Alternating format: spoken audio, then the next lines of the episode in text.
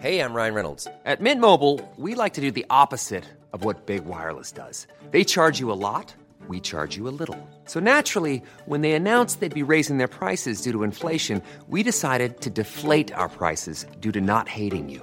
That's right. We're cutting the price of Mint Unlimited from $30 a month to just $15 a month. Give it a try at mintmobile.com slash switch. $45 upfront for three months plus taxes and fees. Promo rate for new customers for limited time. Unlimited more than 40 gigabytes per month. Slows. Full terms at mintmobile.com.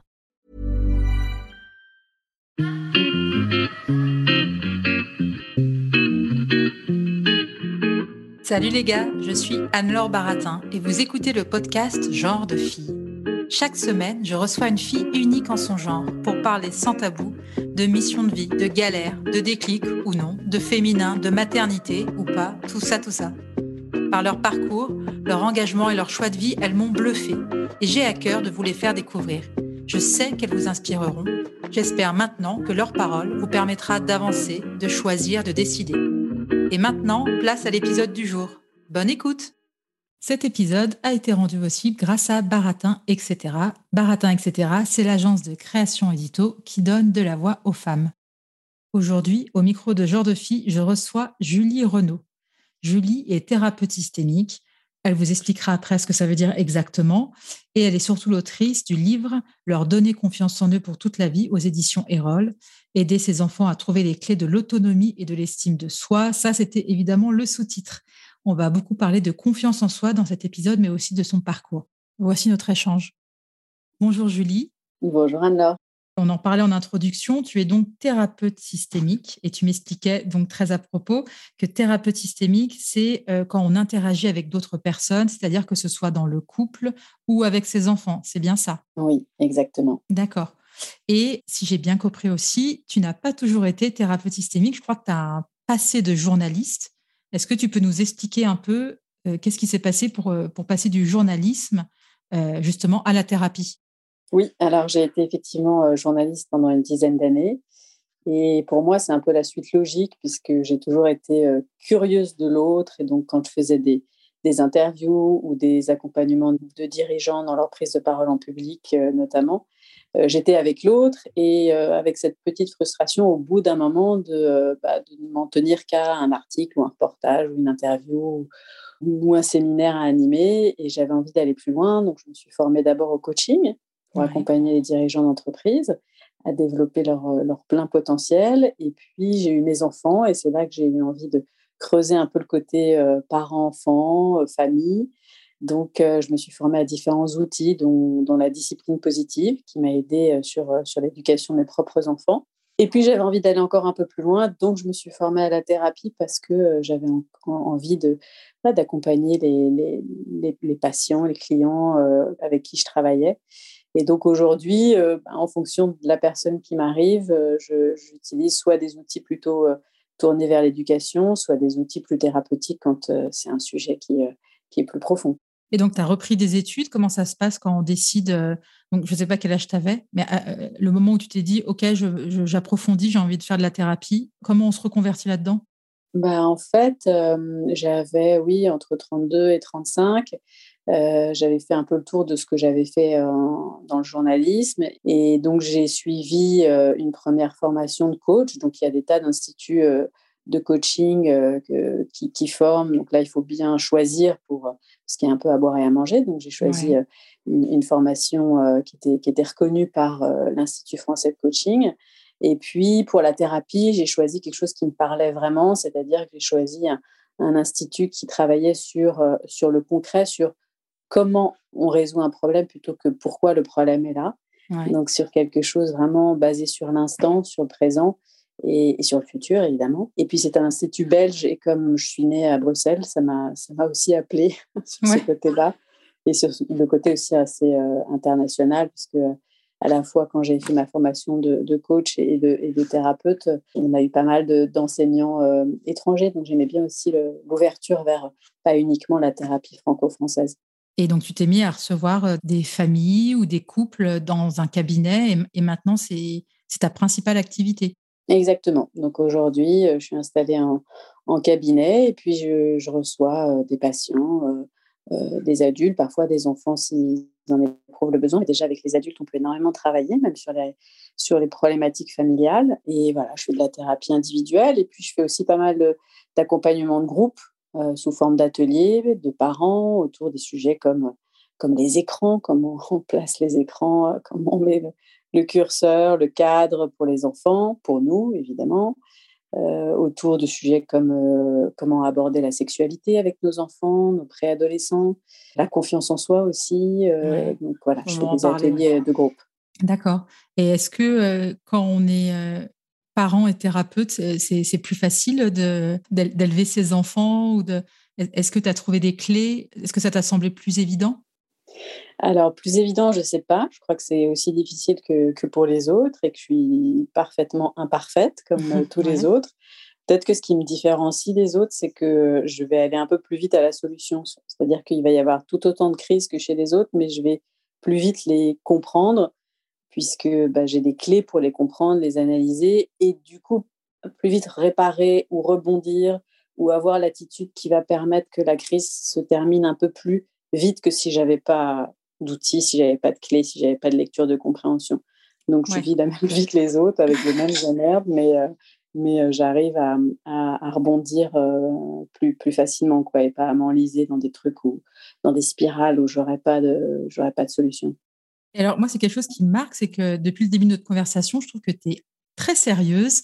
Et alors que ce que tu partages sur Instagram, alors après, c'est peut-être une différence de support, mais sur Instagram, moi, je t'ai découvert justement par les vidéos que tu partageais, que tu, filmais depuis ta voiture et tu montres un peu des tranches du quotidien. Euh, comment tu as appréhendé justement l'outil Instagram pour un peu euh, euh, partager ce que tu as appris et ce que tu vis tous les jours à travers ton métier?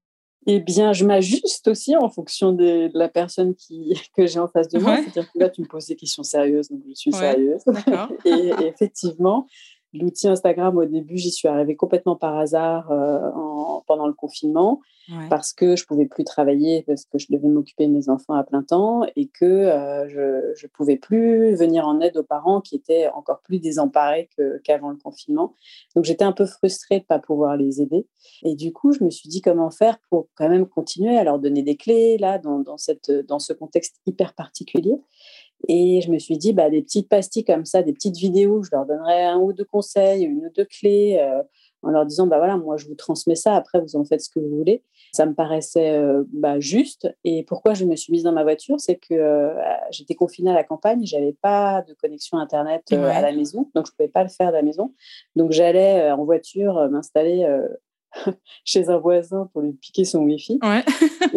et, qu'en plus, la voiture est un super studio d'enregistrement parce que c'était le seul endroit où j'étais tranquille de mes enfants. Il y a, aussi des toilettes et encore, mais en fait, il y aurait peut-être plus d'écho aux toilettes. Exactement. Parce que la voiture, c'est un peu mieux. Ça, ça, faisait encore moins sérieux. Mais donc la voiture, c'était idéal parce que je pouvais être seule pendant 20 minutes et que bah, je suis multiple. Donc effectivement, j'essaye de de donner des outils euh, sérieux, mais sans, sans, surtout me prendre la tête et en essayant de faire passer ça avec euh, ce que je suis, c'est-à-dire euh, de l'humour, de la joie, de la légèreté, et puis aussi pour donner un peu d'oxygène à ses parents qui, qui, étaient au bout du rouleau, quoi, hein, tout cela. Mais ouais, c'est vrai que tes, stories ou même tes posts, souvent, en tout cas, me font beaucoup sourire. C'est hyper agréable de voir qu'on peut parler de, alors je ne sais pas si le terme c'est parentalité positive ou, en tout cas les sujets dont tu traites comme les écrans, la sexualité, etc.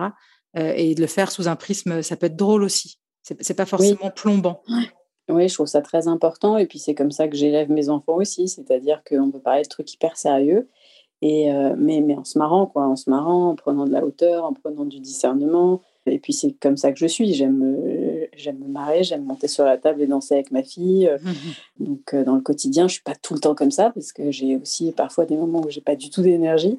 Mais l'énergie, finalement, elle vient quand je monte sur la table. Donc, euh, donc c'est un cycle vertueux. Mais surtout qu'en plus, donc tu as, divorcé, donc tu es mère célibataire. Donc, il y a quand même des moments où tu es toute seule avec. Tu as trois enfants, c'est ça? J'en ai deux. Ah, deux. Donc, tu es quand même seule avec tes deux enfants. Donc, oui. Ouais. Non, ouais, donc c'est lourd, c'est-à-dire c'est beaucoup d'énergie, c'est beaucoup de temps, qu'on est le seul référent, que les questions viennent en général autour de 21h30, 22h quand on n'a plus de batterie. Mais euh, mes enfants ont, 9 et 7 ans et c'est aussi là, je trouve, où on peut avoir un dialogue et des échanges super intéressants. Donc, euh, même quand je suis hyper fatiguée, je me dis c'est génial, on peut parler, je sais pas, d'homosexualité à 22 heures en semaine. Et, donc, je, même si je suis crevée, je, je, cueille, quoi, je profite, je profite de ça, mais, mais, mais je vais pas du tout dire que c'est facile et que je le fais tout le temps en sautillant, quoi. Je le fais aussi en étant bien, bien crevée. et dimanche soir, à la fin du week-end, si je les ai eus tout le week-end, ah, je suis contente qu'ils repartent à l'école, quoi, pour ah, on, te comprend toutes. Et, euh, enfin, voilà, je te comprends complètement. Et euh, tu as sorti récemment un livre qui s'appelle euh, Leur donner confiance en eux pour toute la vie aux éditions Erol. Donc, le sous-titre, c'est Aider ses enfants à trouver les clés de l'autonomie et de l'estime de soi. Donc là, c'est le moment où on va parler de confiance en soi, aussi bien chez les enfants que chez les adultes. C'est pendant le confinement que tu es venu l'idée d'écrire ce livre. Qu'est-ce qui s'est passé? Alors c'est un peu après parce que euh, en fait, euh, j'avais écrit un premier livre avec euh, avec Erol sur le sommeil. Pourquoi? Parce que c'était un des sujets pour lesquels on consultait le plus. C'était mon enfant ne dort pas et on sait tous que les parents qui ne dorment pas, on devient fou. Et moi, j'étais passée par là, j'ai eu des petits dormeurs, donc j'ai tout essayé et on est très, très démunis, très désemparés. Donc le premier sujet, vraiment, c'était le sommeil. Et puis le deuxième, qui, qui, m'est apparu, qui m'apparaît quand les, parents me consultent et au travers de mes ateliers, c'est la confiance en soi. C'est euh, voilà, qu'est-ce que vous voulez donner comme cadeau aux enfants pour qu'ils soient heureux, équilibrés dans la vie. Et euh, à 80%, les parents me répondent, même à 90%, en, en un, en tête de, en tête de liste, c'est la confiance en soi. J'ai besoin, j'ai envie que mes enfants aient confiance en eux. Et euh, un jour, euh, j'étais en train de me balader avec un ami en montagne et je me rends compte que lui, adulte, bah, manque, profondément de confiance en lui. Et je me dis, bah, tiens, si les adultes, euh, alors qu'ils ont reçu une éducation équilibrée, aimante, etc., manquent de confiance en eux, qu'est-ce qui leur a manqué? Qu'est-ce que nous, parents, pourrait faire déjà dès l'enfance pour, euh, bah, pour essayer de guider ces enfants-là et qu'adultes, ils ne se retrouvent pas à douter comme ça d'eux alors qu'ils euh, réussissent bien dans la vie, qu'ils ont une vie qui, sur le papier, a l'air parfaitement équilibrée, ou en tout cas équilibrée le mieux possible. Donc, euh, cette curiosité-là est née et j'ai eu envie de rencontrer. Donc, le livre est vraiment euh, basé sur des témoignages parce que c'est ça qui m'amuse et qui m'intéresse. C'est ce passé de journaliste qui, revient. Euh, c'est la rencontre de l'autre et comment un adulte, un enfant, un ingénieur, un artisan a fait pour construire sa confiance en lui. Qu'est-ce qu'il a aidé quels, sont les écueils Et voilà, et j'ai tissé comme ça un lien avec mes témoins et, et puis après, je donne ma perception des choses, mon analyse euh, sur, euh, sur ce qu'ils m'ont raconté. Et toi, est-ce que tu as confiance en toi? Alors moi, j'ai l'impression que j'ai plutôt confiance en moi, oui. Et ce livre, en fait, l'écriture de ce livre m'a aussi énormément aidé, euh, moi, pour mon cheminement personnel, à, réaliser des choses, à voir ce que j'avais encore à faire, parce que c'est un chemin, hein, on n'est jamais complètement confiant. mais je me suis rendu compte qu'effectivement, j'avais certainement reçu plein de choses de, positives de mon éducation. Euh, le fait d'avoir beaucoup voyagé, le fait d'avoir euh, rencontré des gens de tous les milieux euh, m'a permis d'être à l'aise un peu dans, tous les contextes possibles. Et puis, c'est aussi énormément de travail sur, sur moi, où je travaille depuis l'adolescence sur, sur, sur moi, sur ce que je peux garder, ce que je peux laisser de côté pour, pour mieux me connaître, mieux me comprendre et être mieux dans mes baskets. Et comment on pourrait définir ça en fait? La confiance en soi, c'est quoi? C'est avoir euh, confiance en l'avenir? Si un enfant te dit, mais ça veut dire quoi la confiance en soi? Comment tu lui expliquerais? Bah, je lui dirais que la confiance en soi, c'est pouvoir euh, être, euh, se sentir libre de ses choix, de faire ses propres choix, libéré du regard des autres. Donc, de ne pas le faire pour faire plaisir à ses parents, de ne pas le faire parce que les copains le font, de ne pas le faire parce que la maîtresse m'a dit qu'il fallait faire ça comme ça. Donc, de pouvoir construire, aller chercher ses propres ressources pour grandir et, pour construire les choses qui nous parlent le plus. Donc, pour moi, la confiance en soi, elle est vraiment liée à cette, euh, liberté, cette autonomie d'aller chercher ses propres ressources. Et c'est là que je, que je guide, c'est vers là que je guide les parents. C'est-à-dire que comme on a très envie que nos enfants aient confiance en eux, on a tendance un peu à, à apporter de l'extérieur des choses pour les booster en leur disant qu'ils sont beaux, qu'ils sont intelligents, qu'ils vont y arriver, etc. Et, finalement, on se rend compte, à travers mes témoignages, je me suis rendu compte que plus on disait à un enfant aie confiance en toi, prends confiance en toi, s'il n'a pas confiance en lui, ça lui paraît hyper théorique.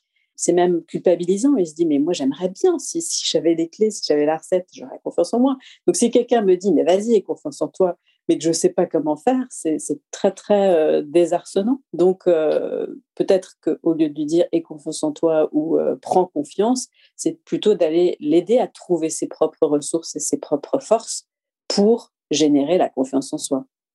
Alors, il y a quelque chose qui m'a marqué dans, ce que tu disais précédemment. La confiance en soi, c'est aussi faire quelque chose sans vouloir faire plaisir à ses parents. Alors, ma question, c'est en fait, à partir de quel âge un enfant peut faire des choses pour faire plaisir à ses parents? Ça commence tôt En fait, ça dépend beaucoup du, des projections des parents. J'ai un gros chapitre là-dessus parce qu'on en est tous un peu là.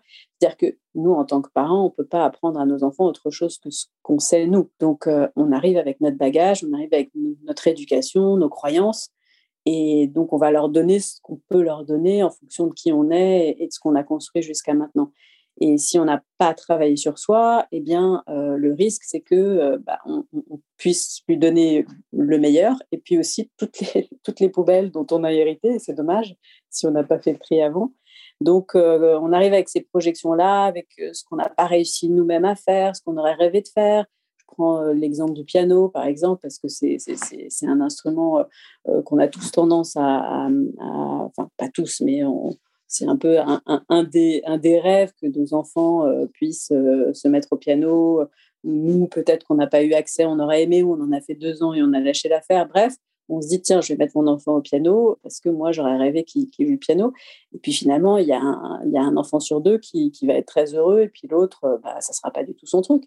Donc, c'est difficile pour les parents de se dire est-ce que ça va être son truc ou pas? Donc, on va évidemment mettre à disposition des choses, des éléments. Et puis après, on va être en observation et à l'écoute de l'enfant et de voir comment il appréhende les choses et on va continuer si on sent qu'il a un bon feeling et puis lâcher l'affaire et lui proposer autre chose si on sent que c'est pas son truc. Ouais. Mais alors c'est marrant que tu, parles du coup du, piano et je commence à regarder les activités en me disant euh, à quel âge tu peux, demander à un enfant? En gros tu dis est-ce que ça te ferait plaisir de faire euh, du piano ou de la poterie ou j'en sais rien? Mais est-ce que à 6 ans donc ok, il va commencer tu vois ce que je veux dire ou pas? à partir de quel moment À partir de quel moment tu laisses le choix en fait? En plus, on nous dit souvent qu'on laisse trop le choix à nos enfants, et en même temps, tu vas pas le forcer à faire du piano s'il veut pas faire du piano. Et surtout pour éviter de dépenser une fortune dans un cours de piano où en fait au bout de deux séances, elle va se rendre compte que c'est hyper dur et elle va te dire ça me saoule. Ouais. Donc il y a deux choses. Il y a évidemment les, enfants sont voilà, on est tous un peu pareils, c'est-à-dire que euh, ils vont tous euh, trouver ça super euh, au démarrage parce que c'est la découverte. Et puis je sais pas si je prends une activité extérieure, le football, bon bah ça va être moins rigolo quand il va commencer à pleuvoir ou neiger sur le stade. Et donc les enfants vont tous à peu près avoir à un moment envie d'abandonner. Et ça va être aux parents, là, de leur enseigner bah, le sens de l'effort, le sens de l'engagement, et se dire, bon, si on s'engage pour une année, on va jusqu'au bout, et puis l'année prochaine, ça sera ton propre engagement. En fait, moi, je suis partie de ce principe-là, c'est-à-dire que comme tu connais pas, je vais, je vais te montrer, je vais t'initier, je vais te proposer quelque chose. Le piano, tu sais pas ce que c'est, donc je, vais te proposer d'en faire. Et puis au bout d'un an, quand tu as été un peu au bout de l'exercice, bah, ça sera pour la deuxième année, ça sera ton engagement à toi. Si tu as aimé, c'est toi qui t'engages, c'est plus moi qui pousse. Et si tu n'as pas aimé, on essaye autre chose. Donc, j'oscille entre le sens de l'effort et de l'engagement, mais pas non plus jusqu'au boutiste. Si je vois qu'au bout d'une année, c'est pas son truc, il n'est pas hyper doué, qu'il n'a pas cette sensibilité-là, je vais lâcher l'affaire. Donc, pour moi, c'est vraiment, dès le plus jeune âge, essayer de leur mettre à disposition plein de choses mais plein de choses, ça ne veut pas dire les, inscrire à 12 activités parce qu'on sait très bien qu'ils ont déjà un emploi du temps surchargé, mais ça peut être euh, les emmener voir un spectacle, les emmener voir une comédie musicale, les emmener une fois à l'opéra, écouter de la musique, euh, les emmener voir un match de je ne sais pas ce qui vous, fait plaisir. Si ça a du sens pour la famille, si ça s'inscrit dans, dans quelque chose de familial, ce sera beaucoup plus facile à suivre que si c'est euh, décorrélé complètement. Si les deux parents n'ont jamais fait de piano de leur vie, n'écoutent pas du tout de musique classique, ça va être compliqué pour l'enfant de tout d'un coup euh, bah, avoir un attrait pour ça. Donc il faut que ce soit, oui, il faut que ça, ça, ça ait du sens pour tout le monde. Et comment on arrive à savoir si son enfant a confiance en lui ou pas? Ah, bah c'est difficile en fait. Je pense Ah, ben oui, mais bon, tu es, la, la spécialiste de la confiance en soi des enfants, donc euh, cette, question, j'étais obligée de te la poser. Moi, j'ai l'impression quand même que euh, en observant nos enfants interagir avec les uns et les autres, euh, quand on les voit à l'extérieur, quand on les voit, euh, parfois quand ils font des petits, quand ils montent sur scène à l'école, euh, quand on les voit interagir avec leurs camarades, quand on les, leur invite des copains à la maison. Il y a plein de choses déjà qu'on décèle. et donc, on peut, nous, essayer de trouver aussi les aider à trouver un équilibre quand on voit qu'ils sont un peu timorés, un peu réservés pas les pousser, mais euh, être curieux de qu'est-ce qui les retient, qu'est-ce qui fait que euh, ils sont un peu sur la réserve, comment on peut les aider. Alors, il y a, évidemment un désir ou, euh, ou un penchant vers bon, bah, je vais l'inscrire au karaté, je vais l'inscrire à faire des cours de théâtre, et puis là, il va se découvrir, etc. Et c'est pas forcément la bonne voie, mais ça peut. Donc, on peut tester des choses comme ça en se disant bon, il va s'épanouir, mais je crois qu'il va surtout s'épanouir quand il va trouver son truc à lui, et ça se trouve pas en un, en un claquement de doigts. Euh, ça se trouve euh, année après année, puis il va aussi grandir, euh, et puis on va aussi l'aider à, s'interroger lui-même. Et c'est ça pour moi, la clé, c'est de l'aider à s'interroger en fait, c'est de l'aider à s'auto-évaluer, l'aider à, être curieux de lui-même, à s'écouter, à se comprendre. Et, et ça, c'est un cheminement. Et donc le cheminement, il est vraiment tourné vers l'enfant plutôt que appliquer quelque chose de l'extérieur, euh, une injonction, c'est plutôt euh, bah, de, lui dire bah tiens, ouais, là, là, j'ai vu que tu avais été super fort, ou là, j'ai vu que Enfin, j'avais l'impression que tu prenais beaucoup de plaisir là, et donc peut-être que c'est ça ton truc, euh, peut-être que tu vas t'éclater dans cette activité-là. donc voilà, la confiance en, soi chez l'enfant, oui, on l'observe par des, des milliers de détails. Oui, et comme tu disais, c'est pas en lui disant forcément euh, qu'il est fantastique. En fait, c'est pas tant par le prisme des parents. Par exemple, c'est comme dire euh, à un enfant, je suis fier de toi. En fait, j'avais lu ça, c'était bien de lui dire en fait à son enfant, tu peux être fier de toi. Ouais, c'est essentiel. Cette phrase, elle est essentielle parce que si on lui dit je suis fier de toi, il va continuer à faire les choses pour nous rendre fiers. Et donc pas pour lui.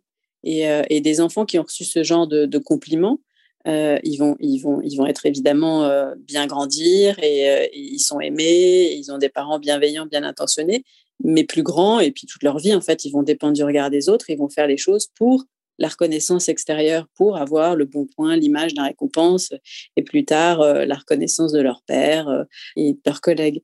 Or, si on apprend à l'enfant très tôt à s'auto-évaluer, à lui dire bah, Toi, qu'est-ce que tu en penses? Euh, Toi, comment tu le trouves ce dessin? Toi, est-ce que tu as eu l'impression d'avoir euh, bossé un max là ou tu n'es pas, pas forcément euh, au max de ce que tu aurais pu donner?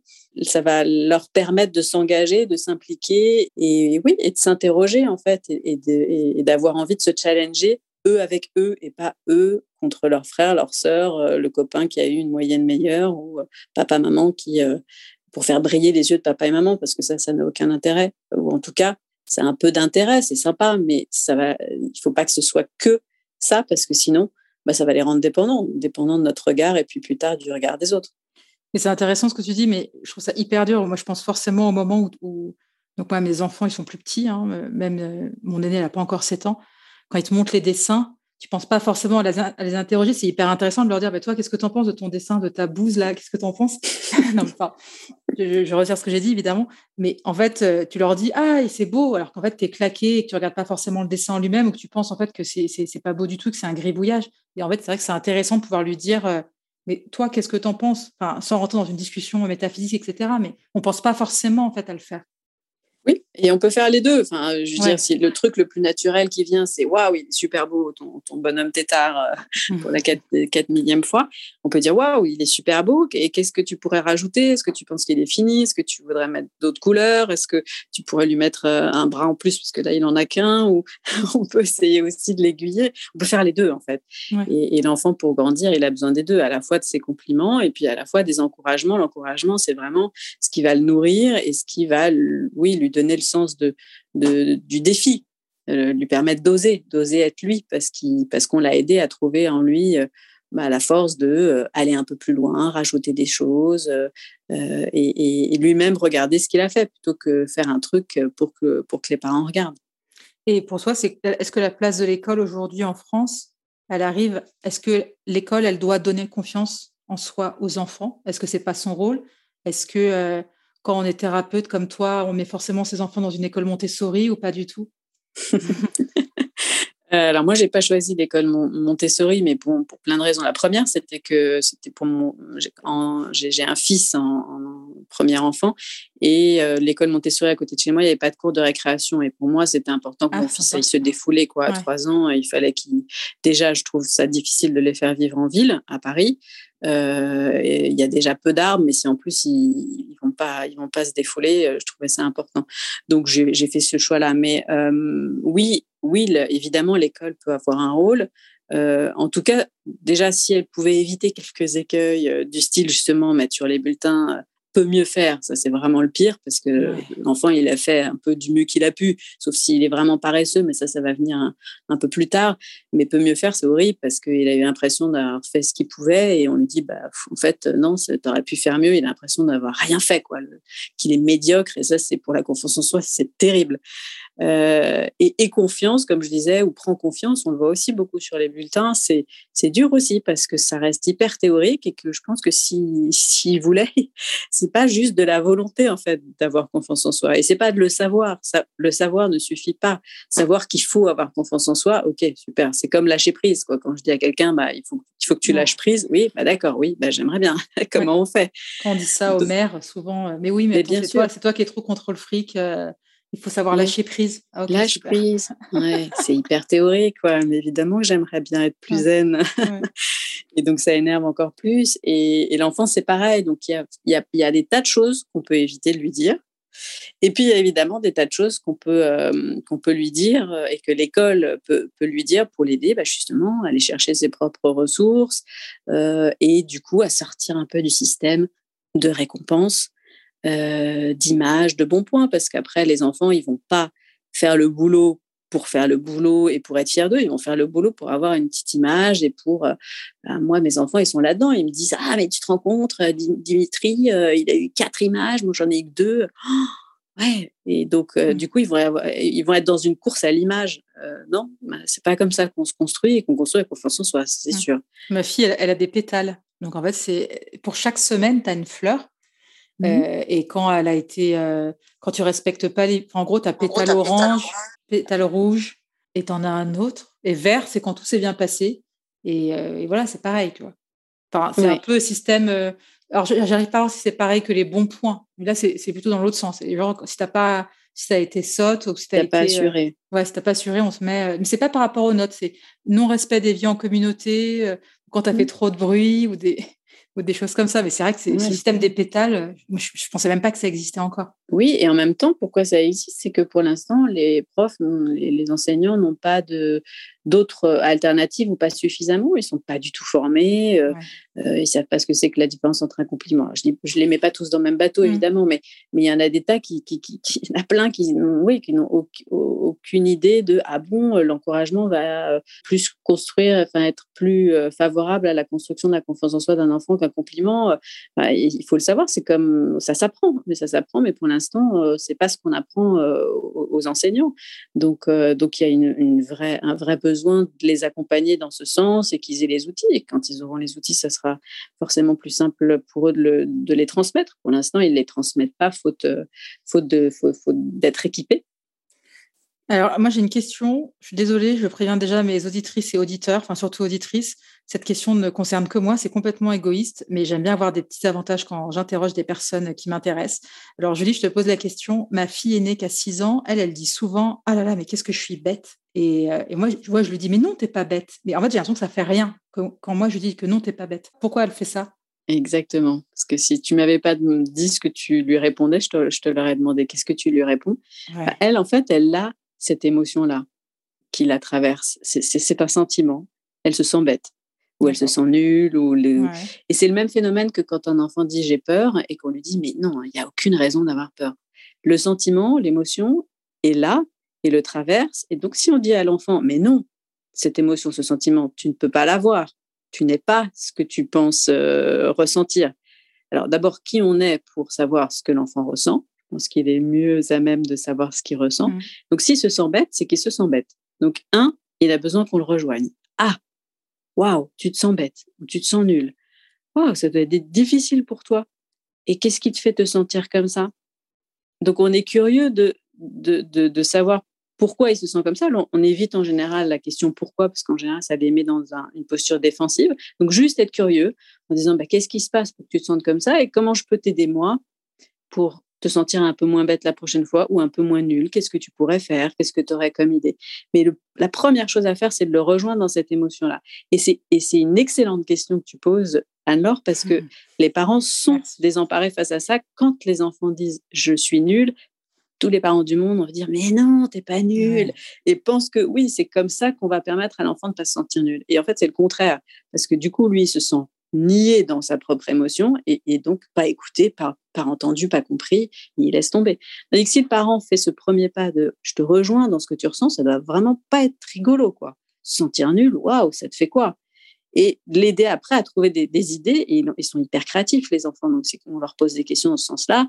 Ah, bah, je pourrais peut-être la prochaine fois, euh, soit avoir une copine pour le faire ensemble, soit aller chercher dans un, dans un livre. Enfin, bref, ils vont avoir plein d'idées et nous, on peut leur en donner. Mais la première des choses, c'est les rejoindre sur ce qu'ils ressentent et après pouvoir construire et, les aider à dépasser cette émotion-là.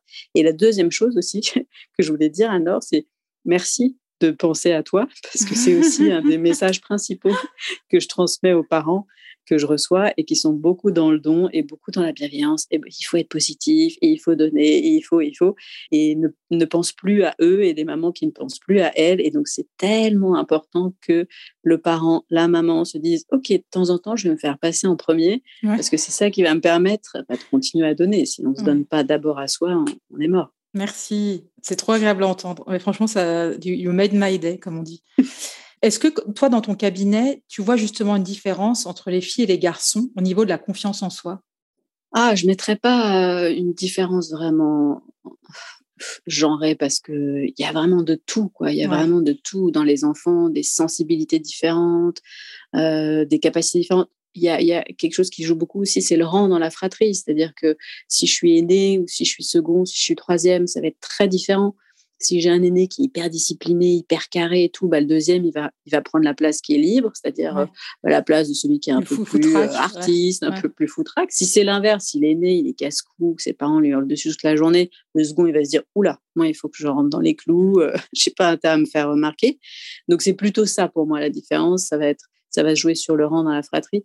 Puis ça va énormément se jouer sur ce que les parents sont et ce que les parents reflètent. Donc, euh, si les parents n'ont aucune confiance en eux, ça va être compliqué pour l'enfant de, d'être confiant. Donc, ça ne veut pas mmh. dire faire culpabiliser les parents, ils, ils y sont pour rien, mais on peut tous travailler, on peut tous à un moment donné aller chercher des moyens de dire bon bah voilà moi je vais aller bosser dans ce sens-là alors soit avec un thérapeute soit des je sais pas des, groupes de parole où je, il y a tellement de choses qui existent aujourd'hui mais la chose qui vous parle le plus pour se dire bon je vais je vais bosser sur moi parce que l'enfant il se construit en observant l'autre par mimétisme donc s'il se construit avec deux parents hyper flippés hyper angoissés ça va être compliqué pour eux d'être super zen donc ça veut pas dire euh, c'est horrible machin je vais faire des enfants non, c'est comme ça. Et il faut le savoir. Donc, qu'est-ce qu'on fait une fois qu'on le sait? C'est pas la peine de se dire, bon, je suis angoissée, mais je vais montrer que tout va bien parce que l'enfant, il sent tout. Donc, euh, voilà, il va se construire. Après, il va, il va aussi lui trouver euh, sa voie et, on peut lui faire confiance aussi pour qu'il trouve son équilibre là-dedans. Mais, mais plus les parents vont bosser sur eux et plus euh, ils vont aider leurs enfants. C'est hyper intéressant ce que tu dis sur les, fratries ou euh, la place. Moi, je suis une aînée et je trouve que souvent les aînés, alors c'est pas fucked up hein, le terme, mais je trouve que les aînés sont hyper en une espèce de sensibilité. Et je le vois même avec des, enfants de copains ou de copines. Enfin, l'aîné, je trouve, c'est un côté fascinant. C'est quoi, toi, ta place dans ta, dans ta fratrie? Moi, je suis la troisième. Les, les, troisièmes, c'est ceux qui remettent tout en question, c'est les rebelles, c'est ceux qui disent Ok, moi je vais observer ce qui s'est passé, d'accord, d'accord, moi je vais faire complètement autrement. il y a beaucoup de psy chez les troisièmes parce que c'est eux qui sont, ouais, ouais, eux qui détricotent, qui sont curieux de l'autre, qui, qui, oui, qui remettent en question des tas de trucs. Oui, les aînés, c'est une grosse responsabilité et c'est comme s'ils frayaient le chemin, en fait. Ouais, et puis il y a tellement de projections des parents, quoi, qui, qui, ont envie d'avoir un enfant, euh, voilà, avec toutes les projections que qu'on a eues nous, euh, tout ce qu'on a raté, tout ce qu'on aurait aimé réussir. Donc l'aîné, il, il, va, il va prendre un peu lourd, et en général, ça va être celui sur lequel on va tomber quand il y a des disputes. Il faut qu'il soit raisonnable, il faut qu'il s'occupe des petits, il faut qu'il soit l'enfant modèle ça peut être un peu lourdingue d'être aîné. Alors Julie, on va passer aux petites questions de la fin, euh, parce que ça fait déjà un moment qu'on discute ensemble. Je ne sais pas si tu connais euh, Annick Cogent, qui est journaliste au Monde et qui fait des portraits de femmes et qui pose souvent cette question, euh, qui demande à ses invités de compléter la phrase Je ne serais pas arrivée là si. Alors, à ton tour, Julie, de compléter la phrase je ne serais pas arrivée là si j'avais pas vécu toutes ces expériences. Et c'est une des choses que je, relève dans le livre, c'est-à-dire qu'en tant que parent, on a envie d'éviter les mauvaises expériences à nos enfants. On veut pas qu'ils aillent se brûler les ailes. Et moi, je crois que ce qui m'a permis d'être là où je suis, c'est de m'être brûlé les ailes des tas de fois, quoi, et, et, et de rebondir. Et c'est ça qui m'a construite. Et si on m'avait si, si, si dit non, ne va pas là, ne va pas là, en fait, on n'écoute rien, on a besoin de faire sa propre expérience. Donc, c'est toutes les expériences qui m'ont permis d'être là où je suis. Qu'est-ce qui t'anime? Ce qui m'anime, c'est la joie, la bonne humeur, c'est l'envie de me marrer, l'envie de trouver des, des moments euh, de l'oxygène un peu chaque jour, et puis et beaucoup euh, de pouvoir donner un petit coup de main aux autres. Alors j'y travaille parce que voilà, c'était un peu l'essentiel avant, c'était donner aux autres, aider les autres et que petit à petit je me rends compte que c'est bien mais qu'il faut pas s'oublier. Mais oui, ce qui m'anime très clairement, c'est de pouvoir transmettre, transmettre, aider. Euh, ouais, c'est donner des coups de main. Ouais. Qu'est-ce qui te met en colère ou peut t'agacer? Ce qui me met en colère, euh, l'irresponsabilité parfois.